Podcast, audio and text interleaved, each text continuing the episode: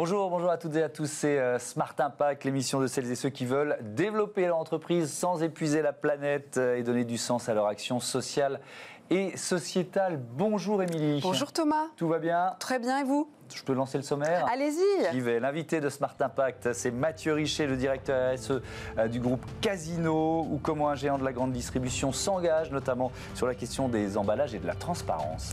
Le débat du jour sera consacré à la semaine du développement durable. Que peut-on vraiment en attendre? Comment faire le tri dans les annonces faites à, cette occasion? Et puis euh, Smart Ideas, une start-up mise en lumière aujourd'hui, c'est euh, Wiro, un cabinet de recrutement qui change le regard sur les réfugiés, leurs talents et donc leur potentiel économique. Voilà pour les titres, c'est parti pour Smart Impact.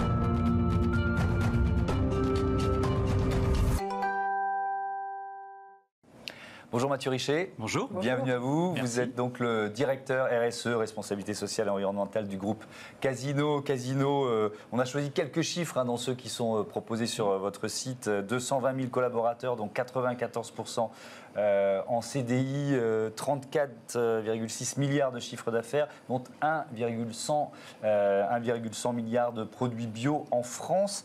Et forcément, je vais commencer par ça, c'est peut-être ce sur quoi on vous titille le plus, le plus souvent, les emballages. Beaucoup d'emballages, notamment plastiques. Comment vous faites pour en réduire l'impact? Alors effectivement, l'enjeu des emballages est euh, aujourd'hui euh, un enjeu majeur hein, pour des groupes de distribution euh, comme les nôtres.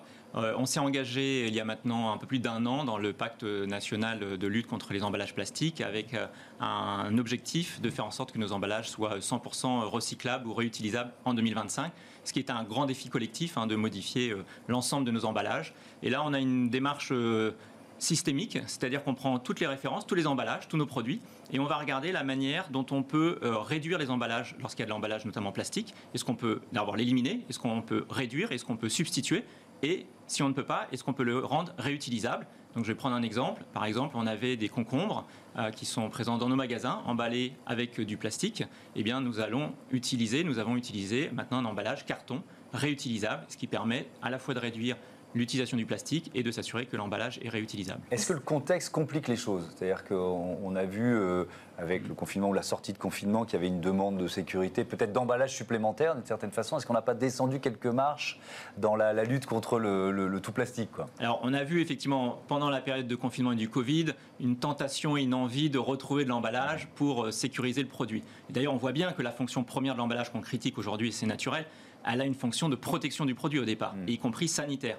Donc, effectivement, le défi, c'est de retirer les emballages sans dégrader la qualité sanitaire du produit et sans euh, euh, créer de, risques quand vous transportez le produit chez vous. Donc pendant le Covid, on a vu cette petite tendance. après, nous, sur le fond, on était persuadés que l'emballage, c'est quelque chose dont nos clients ne veulent plus, enfin en tout cas de moins en moins, et surtout pas d'emballage plastique. Et donc on a continué à travailler et à mener notre plan d'action. Et on a eu raison puisqu'on voit aujourd'hui qu'il n'est pas démontré que le plastique ou l'emballage protège du Covid et qu'on a des clients qui, à nouveau, reviennent en magasin, réachètent notamment du vrac euh, et continuent régulièrement à nous demander et nous interpeller parce qu'ils trouvent qu'il y a euh, parfois trop d'emballage plastique euh, sur certains produits et on y travaille.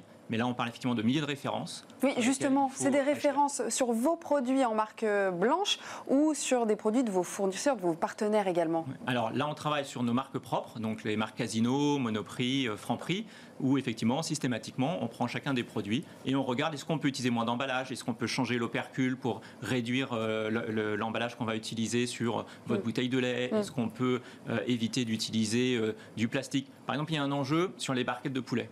Les barquettes de poulet, elles utilisent une barquette qui est perturbateur des centres de tri, c'est-à-dire qu'elles sont mal repérées, mal triées mm. dans les centres de tri. Et eh bien typiquement, on va travailler pour trouver des solutions alternatives et faire en sorte que ces emballages soient recyclables demain et qu'elles euh, passent dans les, euh, euh, dans, les centres de tri, qu'elles soient bien recyclées. Et pour les autres marques, alors, comment vous... Pour les marques nationales, là, on en discute avec nos grands fournisseurs. Donc, effectivement, c'est Danone, L'Oréal, Unilever. J'imagine que Danone est sensibilisé à ce genre de, de discours, mais peut-être que toutes les marques ne le sont pas Alors, sur, donc sur les grands, effectivement, ils, nous ont rejoints par exemple dans le pacte national pour lutter contre les emballages plastiques. Et sur les autres petits fournisseurs, effectivement, là, on va faire un travail d'accompagnement parce que c'est un sujet complexe. Ce qu'il faut comprendre, c'est que quand vous décidez de supprimer un emballage pour en mettre autre chose, vous demandez au fournisseur de modifier sa chaîne de production, mm. de trouver des nouveaux outils, des nouvelles machines. Mm. Et tout ça, évidemment, nécessite, un, bah, de trouver la bonne solution. Et il faut qu'il y ait un consensus sur les solutions. Supprimer, c'est facile, mais quand il faut substituer, parce qu'il faut bien quand même que votre euh, produit soit emballé, il faut trouver la bonne solution. Euh, et donc là, on va travailler avec nos fournisseurs, euh, partager avec eux les solutions que nous, on a pu repérer, celles qui nous semblent les plus vertueuses, et essayer de les accompagner dans la suppression, la substitution des emballages. Ça fait, je crois, une dizaine d'années que vous êtes chez, chez Casino. À ce poste de, de, directeur RSE, euh, vous avez dû voir l'évolution euh, des, mentalités et peut-être aussi euh, sentir la, nécessité d'innover de, plus en plus. C'est-à-dire aujourd'hui, pour, pour aller encore plus loin, qu'est-ce qu'il faut faire? Bah, effectivement, aujourd'hui, ce qu'on voit, c'est qu'on est face à des sujets qui sont complexes et des transitions sociétales qui s'accélèrent. Mm. Alors, on a eu la transition sociétale, par exemple, sur le gaspillage alimentaire. Il, y a, il y a 10 ans, quand je suis arrivé sur le poste, le gaspillage alimentaire n'était pas un sujet de société majeur. On faisait des, beaucoup d'actions, notamment, et on faisait des actions de dons des produits. C'est-à-dire que c'était un geste de don. Et puis ensuite, à partir des années 2012-2013, on a parlé de gaspillage alimentaire. Et là, l'objectif, c'est vraiment de réduire au maximum dans nos magasins les produits qui pourraient être euh, donnés ou jetés en fin, euh, en fin de vie avant que la DLC soit trop courte. Et pour ça, on a besoin aujourd'hui de trouver des nouvelles solutions pour réduire le gaspillage alimentaire en magasin. Et on va innover, on va travailler avec des startups de l'économie sociale et solidaire. Et par exemple, on a travaillé avec une startup que vous avez peut-être reçue qui est Phoenix, euh, qui nous a permis de collecter tous les petits magasins en centre-ville, notamment les Franprix. Mmh. C'est des petits volumes euh, avec une densité de magasins assez proche, donc il faut organiser les tournées logistiques. Ça, on l'a fait avec Phoenix. Mmh. Et aujourd'hui, on collecte tous les magasins Franprix, 300 magasins collectés avec Phoenix, ou Too Good To Go, évidemment, que vous devez connaître, mmh. qui euh, nous permet aujourd'hui de vendre les produits avant que la date limite de consommation soit euh, atteinte. Produits invendus, Et on vient d'annoncer hier, mm. avec Togo Togo, qu'on a franchi les 2 millions de repas sauvés en mm. l'espace d'un an et demi. Donc on a déployé cette application auprès de nos clients, dans nos magasins, et c'est 2 millions de repas aujourd'hui qui sont sauvés, des produits qui peut-être n'auraient pas été vendus, peut-être auraient été donnés ou peut-être auraient été jetés. Et ça, on le fait en partenariat avec euh, euh, des, structures innovantes. Euh, autre demande forte des consommateurs, la traçabilité, la lisibilité, l'étiquetage. Vous y répondez comment à cette demande de transparence? Alors effectivement, ça c'est une des grandes tendances sociétales, c'est l'information mmh. consommateur. Donc on y répond justement en donnant cette information. C'est le Nutri-Score que vous connaissez sur les mmh. produits. Aujourd'hui, on, s'est engagé sur les marques Casino, Franprix à mettre systématiquement le Nutri-Score. Ça a été un combat, hein, c'était pas simple. Hein. Ça n'a pas été simple parce que là aussi, euh, d'abord, il est sain qu'il y ait le débat de savoir quel est le bon format d'étiquetage. Est-ce que c'est Nutri-Score? Est-ce que c'est autre chose? Est-ce que ça va fonctionner? Est-ce que le client va comprendre de quoi on lui parle? Oui, est-ce que c'est crédible? Parce que c'est vrai qu'un Nutri-Score euh, rouge, donc pour euh, très mauvais score euh, pour, sur une plaquette de beurre, mm. on, se dit que ça n'a pas forcément de sens parce qu'on ne va pas prendre 100 grammes de beurre, effectivement, manger le beurre en entier versus une salade. Vous voyez ce que je veux dire? Non, mais c'est vrai qu'il faut expliquer. Il y a beaucoup de pédagogie autour de, de cet étiquetage. Il y a des produits qui seront nécessairement euh, C, D, E, vous ne pourrez pas les avoir A ou B, et, ça concerne notamment évidemment euh, le, beurre. Mais donc il y a eu débat, il y a eu une solution qui effectivement a prouvé ces résultats, le Nutri-Score, et aujourd'hui on le met sur les emballages euh, de nos produits. Mais il y a une deuxième révolution qui est celle du smartphone, et donc vous pouvez scanner avec votre application, avec Open Food Fact, mm. scanner votre produit et avoir tout de suite l'information du Nutri-Score. Et nous, on est persuadé que demain le consommateur, il va vous demander quoi? La nutrition, l'affichage environnemental et le bien-être animal. Mm. Et c'est des sujets sur lesquels on travaille puisque euh, on a mis en place un étiquetage sur le niveau de bien-être animal mm. des produits, notamment de la filière poulet, avec trois ONG euh, référentes, enfin maintenant quatre. Euh, et là encore, on a reçu ah Louis Schweitzer la semaine dernière. donc, donc Monsieur Schweitzer était venu nous voir pour nous demander si on était prêt à relever ce défi de mettre en place un étiquetage sur le bien-être animal, et on l'a fait avec trois autres ONG pour pouvoir donner le niveau de bien-être animal sur l'ensemble de la vie de l'animal. Mm. Et aujourd'hui, cet étiquetage, et c'était l'objectif de départ, et ça rejoint la réflexion du Nutri-Score, d'avoir un consensus. Il est repris par les fermiers de Loué, qui l'étiquettent sur tous ses produits, mais aussi par nos concurrents, qui sont en train de le déployer dans leurs magasins, euh, notamment des, grandes enseignes de distribution françaises. Et donc là, on voit que quand il y a consensus, et c'est pour ça que la RSE aujourd'hui, la phase dans laquelle on est, c'est de trouver des solutions collectives, collectives par la mm. coopération. Mm. Si moi, je fais quelque chose tout seul, euh, dans mon coin, on n'aura pas l'impact souhaité. C'est-à-dire qu'aujourd'hui, c'est pas un sujet de compétition, c'est un sujet de bien commun. De, exactement, de répondre à des enjeux de société, mm. d'intérêt général et d'essayer de trouver ces solutions. Alors, dans, RSE, il y a, il y a, social, On a quelques chiffres là-dessus? On a quelques chiffres, absolument. Euh, euh, je crois que vous avez obtenu le label diversité et égalité professionnelle. J'ai quelques chiffres, effectivement. Vous employez 53% de femmes et donc 42% de femmes cadres, hein, c'est ça? Vous êtes particulièrement engagé sur ce sujet. Pourquoi? Alors, parce que en fait, euh, historiquement, effectivement, euh, les, euh, nos magasins sont composé à 53% de femmes. Par contre, dès qu'on monte dans les structures hiérarchiques, euh, il y a ce fameux plafond de verre et on retrouvait moins de femmes au niveau notamment de l'encadrement et dirigeants. Donc c'était pour nous un objectif très important dès 2010 de faire progresser le pourcentage de femmes dans l'encadrement. Et aujourd'hui, effectivement, on est à 42%, ce qui est un, bel objectif, mais vous voyez bien, il nous reste encore 8, points pour atteindre la parité. C'est indispensable de, de l'atteindre et c'est indispensable parce que nos clients sont aussi des femmes euh, notre entreprise, elle doit être gérée autant par des hommes que par des femmes. Ça paraît aujourd'hui normal en 2020 que ça soit le cas. Donc, on a cet objectif. Et effectivement, ce qui prouve le sérieux de nos politiques, c'est qu'on a le label euh, égalité et le label diversité, qui sont un label qui est donné après une certification de l'AFNOR, qui va vérifier que tous nos processus sont non discriminants et qu'on a les bons outils pour essayer d'aller vers cet objectif de parité euh, dans l'encadrement dans les prochaines années. Mais il est vraiment difficile à obtenir ce, label ou tous les groupes de distribution l'ont comme vous? Alors, il est pour nous difficile parce que c'est un gros travail de toutes les équipes. Euh, on est le seul groupe de distribution à l'avoir euh, sur l'ensemble de euh, activités en France. et il nous aide effectivement à bien structurer nos politiques, y compris d'ailleurs sur la lutte contre la discrimination. Par exemple, le label va vérifier que dans les processus de recrutement, nous utilisons bien des grilles de recrutement par compétences et pas sur le CV avec la photo, etc. Ce qu'on regarde, c'est uniquement les compétences.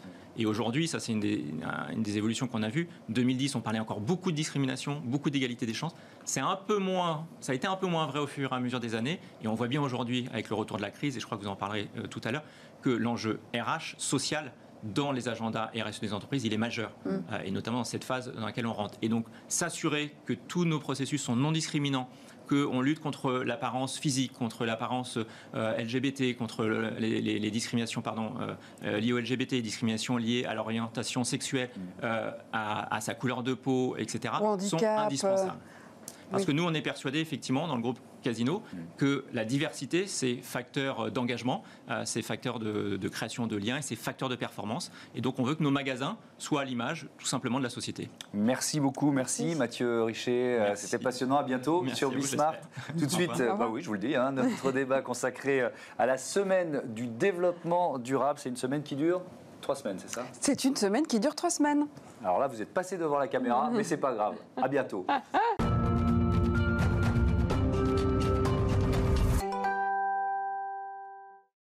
Que faut-il attendre de la semaine du développement durable? C'est le thème de notre débat du jour. Pour en parler, deux invités. Thomas Parouti, fondateur et président de l'agence Mieux. Bonjour Thomas. Bonjour. Merci d'être avec nous.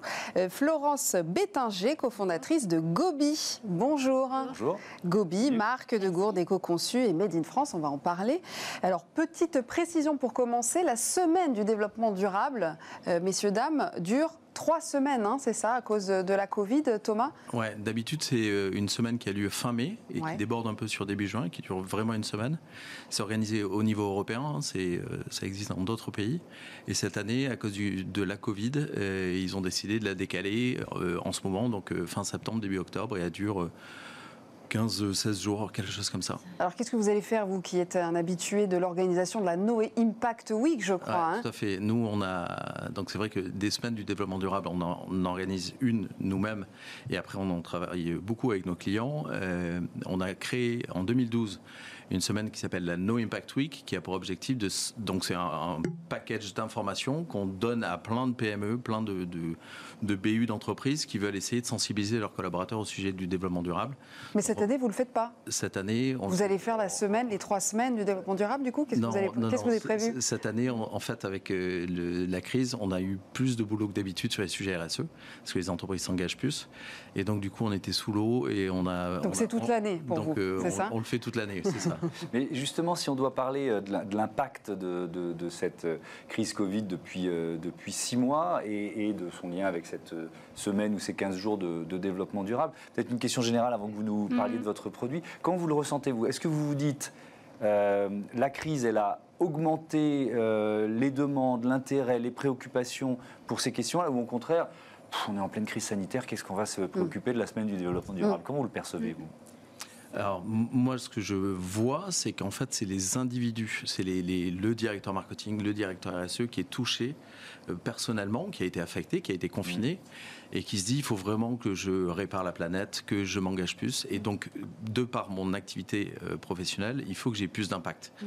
C'est-à-dire qu'aujourd'hui, les sujets RSE sont toujours en haut de la pile euh, et sont, restent stratégiques. Et après, en plus, la RSE, c'est un sujet de long terme. C'est-à-dire que quand un acteur de l'énergie ou de la mobilité euh, décide de se transformer et de faire plus de mobilité douce ou de l'énergie renouvelable, mais c'est pas sous prétexte qu'on va rester deux mois chez nous qu'on va changer le sujet. Donc ça reste hyper prioritaire. Et ce qui est intéressant, c'est que ça a touché tout le monde. Et donc aujourd'hui, ce qu'on constate, c'est que toutes les entreprises mettent la RSE à un niveau euh, stratégique, même les ETI, les PME, des distributeurs, enfin. Il, y a, quand même un impact concret euh, qui est par exemple pour nous sur les sujets du remplacement du jetable par du réutilisable, notamment dans les entreprises.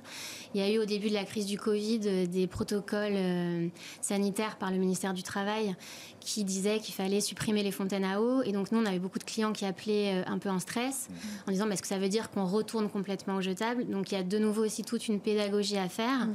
en disant comment on concilie euh, des gestes barrières, des gestes sanitaires et des gestes qui restent protecteurs pour la planète. Et on a un nouveau vivre ensemble, je pense, à inventer qui combine les deux. Et les deux s'allient extrêmement bien. Quand on a euh, une bouteille individuelle, des couverts individuels réutilisables, finalement, c'est presque plus facile à gérer que de commander des palettes de bouteilles jetables qu'il faut distribuer, qu'il faut amener par transporteur. Enfin, c'est voilà, de réinterroger ça en essayant de voir comment on les concilie, puisque de toute façon, dans l'avenir, il va falloir intégrer ces deux dimensions. C'est hmm. du nouveau vivre ensemble, je pense. Euh, alors, on va parler de ces, de, mm. ces, gourdes. Vous êtes venu avec euh, votre, votre dernier né, en quelque sorte, c'est ça? Oui. Alors, Gobi, euh, on vous a découvert à l'occasion de la COP 21, puisque vous étiez la, la fournisseur gourde officielle, gourde officielle de la COP 21. Ça va au-delà de la fabrication d'une gourde, ce que vous faites. Donc nous, on s'est lancé il y a 10 ans quand euh, les gourdes n'étaient pas encore très à la mode dans les taux de bague, en misant en fait sur les entreprises, en se disant on va accélérer le changement en proposant aux entreprises, plutôt que toujours sensibiliser, faire des campagnes d'information, on va faire le pari qu'en mettant euh, un objet plus pratique que le gobelet jetable dans la, dans la main des collaborateurs, je ne sais pas qui est... Est-ce que vous pouvez montrer la gourde à côté de votre... Euh, voilà. Personne n'est attaché au gobelet jetable qu'on renverse pour aller en réunion qui n'est pas pratique. Mm. Et on s'est dit, si on met dans leurs mains quelque chose de plus beau, qui leur rend service, on part en réunion, je n'ai pas les bras chargés, et qui en plus euh, est fabriqué en France, a un joli design et qui rend fier, euh, il y a une façon d'accélérer le changement qui passe par ça en fait. Mm. Après, nous, on a des, des engagements de fabrication, effectivement, euh, on s'astreint à tout faire en France. Parfois, c'est très long, c'est des gros investissements, mais on finit toujours par y arriver. C'est le cas pour la gourde en verre qu'on vient de sortir. C'est celle-là? Oui, qui s'appelle le Gobi Indoor. Euh, on fait travailler des personnes en situation d'insertion pour l'assemblage et on évalue en fait aussi, parce qu'il faut faire attention aux fausses bonnes idées, on évalue les impacts de fabrication de tous nos produits sur plusieurs critères, hein, sur les ressources naturelles, l'eau, les déchets, les émissions de CO2, pour être sûr qu'il euh, y ait un gain environnemental clair. Et social, du coup, c'est un 360, c'est ça Et alors social, puisque voilà, c'est notre idée d'avoir un impact positif sur toute la ligne, c'est de dire aussi, bah, tant qu'à fabriquer un objet vertueux pour l'environnement, si en plus euh, il peut créer des emplois, notamment des emplois inclusifs, le réutilisable, finalement, c'est un secteur d'avenir. Mm. On, sera sûrement les premiers à faire une gourde inox aussi en France. Euh, il va y en avoir de plus en plus. C'est quand même bien qu'on fasse l'effort de réindustrialiser et ramener du savoir-faire ici. Vous en attendez quoi, vous, de cette semaine ou de ces 15 jours du développement durable? Trois semaines. C'est un coup de projecteur. Bah, je sais pas, Thomas disait 15-7 jours. Il faut qu'on se mette d'accord sur les dates hein, quand même. Écoutez, du 18 septembre jusqu'au 8 octobre. Ah d'accord, je croyais que ça se terminait le 4. Ah bah alors, vous avez plein d'événements organisés sur les derniers jours. Qu'est-ce que vous en attendez, vous, Florence? Moi, globalement, je pense qu'il ne faut plus attendre de quoi que ce soit, de quoi que ce soit. Il faut passer à l'action parce que ça fait du bien. Non, mais ça, ça donne un coup de projecteur euh, ou du pas coup, ça donne un coup de projecteur. Et ce que finalement, je peux en attendre, c'est des moments comme ça, euh, de mettre en avant des, des finalement des expériences positives. C'est-à-dire, je pense qu'il faut réinventer l'imaginaire autour du développement durable. C'est pas punitif, euh, c'est pas pénible. C'est pas incompatible avec le business aussi, parce qu'il y a énormément de patrons. C'est pas incompatible avec le plaisir, la fierté et le bien-être en fait. Euh, nous, on a lancé une appli qui permet de trouver les points d'eau partout dans la ville. Euh, en fait, il faut se dire quel problème je vais résoudre avec une alternative durable?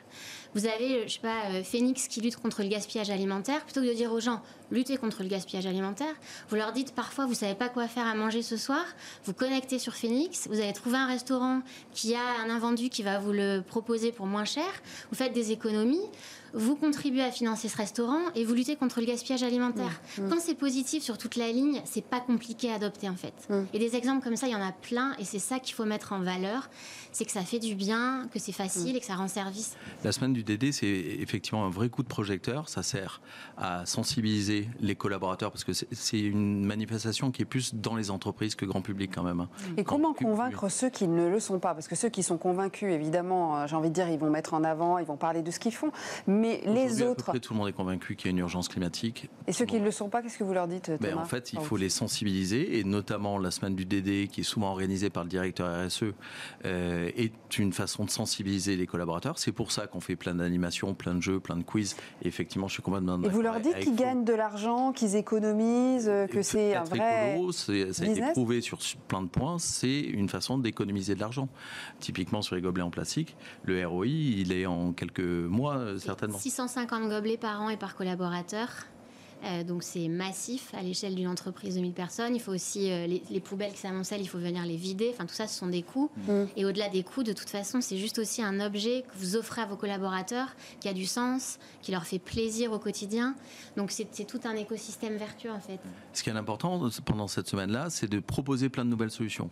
On fait un focus sur la RSE pendant une semaine, et donc du coup, on va inciter les gens à se déplacer différemment. On n'a qu'à dire, tiens, tout le monde vient en vélo cette semaine, ou au moins le vendredi, parce qu'il y en a certains qui sont habillés et un peu moins le vendredi.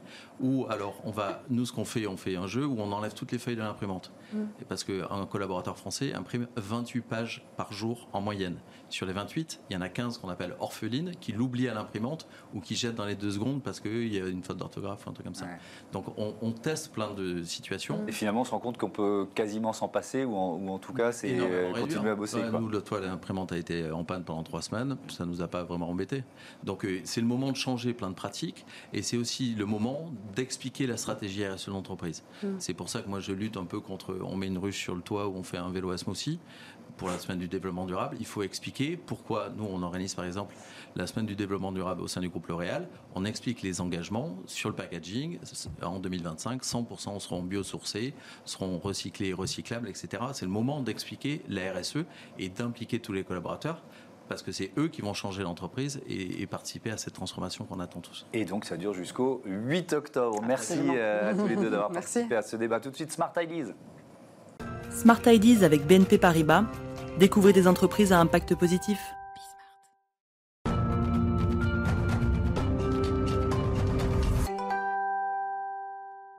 Bonjour Théo Skubla. Bonjour. Bienvenue. Vous êtes le fondateur euh, de Wiro et Each One. Euh, Vous allez nous expliquer euh, de quoi il s'agit. Votre métier, c'est de prouver aux entreprises que les réfugiés ont du talent, qu'ils ont de l'expérience, une formation, une expérience professionnelle à valoriser. Each One, d'abord, c'est quoi? C'est le volet formation, on va dire? Absolument. Each One, aujourd'hui, on est spécialiste de la formation des personnes réfugiées en particulier.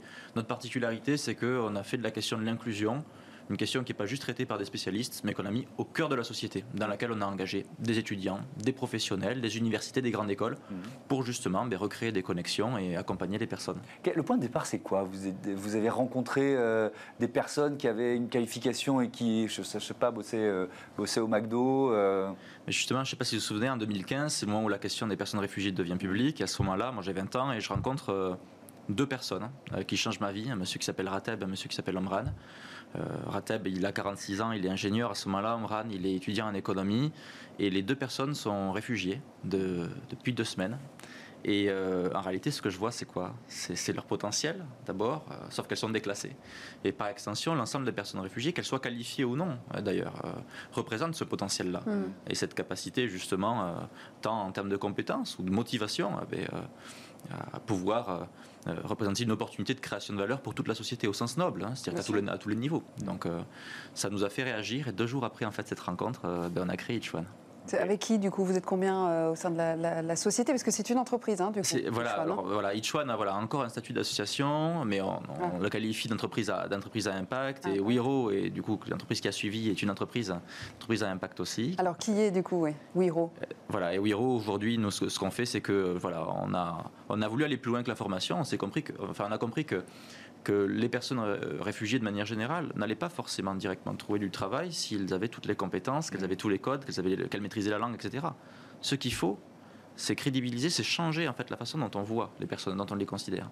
Et les personnes qui emploient, à savoir les entreprises, au-delà de la question de l'engagement de la philanthropie, ont tout intérêt justement à, recruter ces personnes. Nous, notre, notre job, c'est de leur faire comprendre que l'inclusion, c'est un levier de performance. Donc c'est vraiment un cabinet de recrutement spécialisé.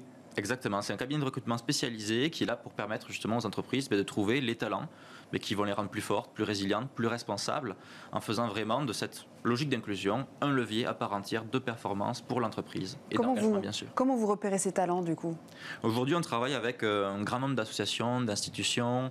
On travaille aussi avec, euh, euh, via les diasporas, où on trouve beaucoup de, beaucoup de personnes. Il y a beaucoup de bouche à oreille aussi, une très grande partie, puisqu'il faut dire qu'aujourd'hui, ces personnes n'arrivent pas, on va dire, ou leur candidature n'arrive pas sur le bureau du recruteur. Parce qu'ils ne parlent pas français, la plupart du temps, c'est peut-être ça qui freine, non? Parce que, parce que le recruteur ne va pas. Enfin, d'un côté, les personnes ne vont pas savoir au candidater, et de l'autre côté, le recruteur ne va pas savoir valoriser le profit de la personne parce qu'il ne va tout simplement pas la comprendre.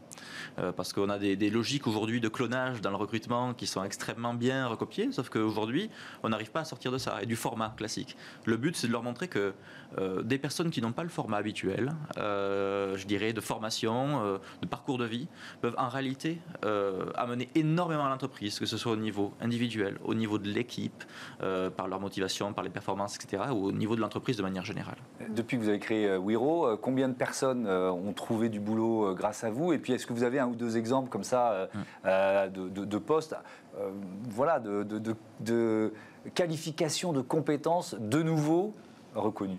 Alors, ça fait alors en 5 ans, si je si je, sur la somme de nos, nos, mm. nos entreprises, aujourd'hui, on a accompagné près de 2000 personnes. Euh, sur les six derniers mois, juste avec Wiro, on a placé un peu plus de 150 personnes en CDI. Mm. Euh, et, vous me demandiez une histoire, effectivement. Moi, il y en a une qui me vient toujours en tête, on en parle assez régulièrement, c'est celle de, de, Salah. Euh, Salah, il a été recruté par une grande entreprise, enfin une grande maison de luxe en, France. En tant Faut la citer, hein, allons-y. J'ai pas le droit. C'est vrai C'est dommage. Et Salah, à quel âge alors? Et ça, là, et ça là, il a 26 ans et, euh, et j'aurais bien aimé. Oui, mais pas grave, allez-y. Euh, et, et, donc à ce moment-là, je, comme parfois beaucoup de clients qui travaillent avec nous, ben, ils sont dubitatifs. On leur dit effectivement que ça va être un investissement de mm. travailler avec nous, alors qu'en général, ils ont plutôt l'habitude de travailler sur ce sujet d'inclusion avec des associations, dans une logique très philanthropique. Et nous, on leur dit voilà, qu'on est là pour. Euh, mais aussi pour répondre à leurs enjeux, à mm. leurs besoins, euh, et mm. qu'ils vont y gagner, que la personne va y gagner, que tout le monde va y gagner à la fin. Et euh, bon, ils en doutaient quand même un petit peu, parce que c'est normal, hein, c'est une question de, aussi de culture qu'il faut construire avec les, collaborateurs, et ils nous rappellent, trois mois, quatre mois après, pour nous dire, écoutez, euh, ça fait donc du coup quatre mois que, que ça là est là, et ils performent aussi bien, voire mieux que des personnes qui sont là depuis 4 ans ou 5 ans. Il réalise ses ventes parfaitement dans quatre langues. il a une motivation hors norme euh, qui euh, a des effets positifs sur ses performances personnelles, mais aussi sur toute l'équipe. Mm. Euh, et aujourd'hui, on va miser sur ce potentiel et le faire entrer dans un track spécial pour le, pour le faire progresser. Oui, parce qu'il nous reste 30 secondes, ça passe trop vite, mais il y a aussi une forme de, on peut dire, de reconnaissance des, réfugiés à qui vous trouvez euh, du, du, boulot et qui donc peut-être vont être encore plus motivés que d'autres dans, l'entreprise dans laquelle ils rentrent. Absolument, c'est ça. C'est de la motivation, c'est une capacité d'adaptation, c'est aussi euh, une résilience qui vient aussi du parcours. Mhm. C'est autant de choses qui font que la personne va pouvoir sur le lieu de travail ben, prendre du recul. Euh, rester plus longtemps en général, euh, avoir un effet positif sur les personnes qui sont autour et surtout apporter une vision du monde différente. Et ça, les entreprises en ont, en ont besoin pour mieux comprendre leurs collaborateurs, les citoyens, leur marché de manière générale. Et ben voilà, le message est passé. Merci, beaucoup. bon vent euh, à Wiro. Merci euh, Théo Scubla. Merci. Voilà, c'est la fin de cette émission qui, comme d'habitude, passe beaucoup trop vite, mais c'est pas grave. On se retrouve demain 9h midi, 20h30 sur Bismart. Ciao à tous. À demain.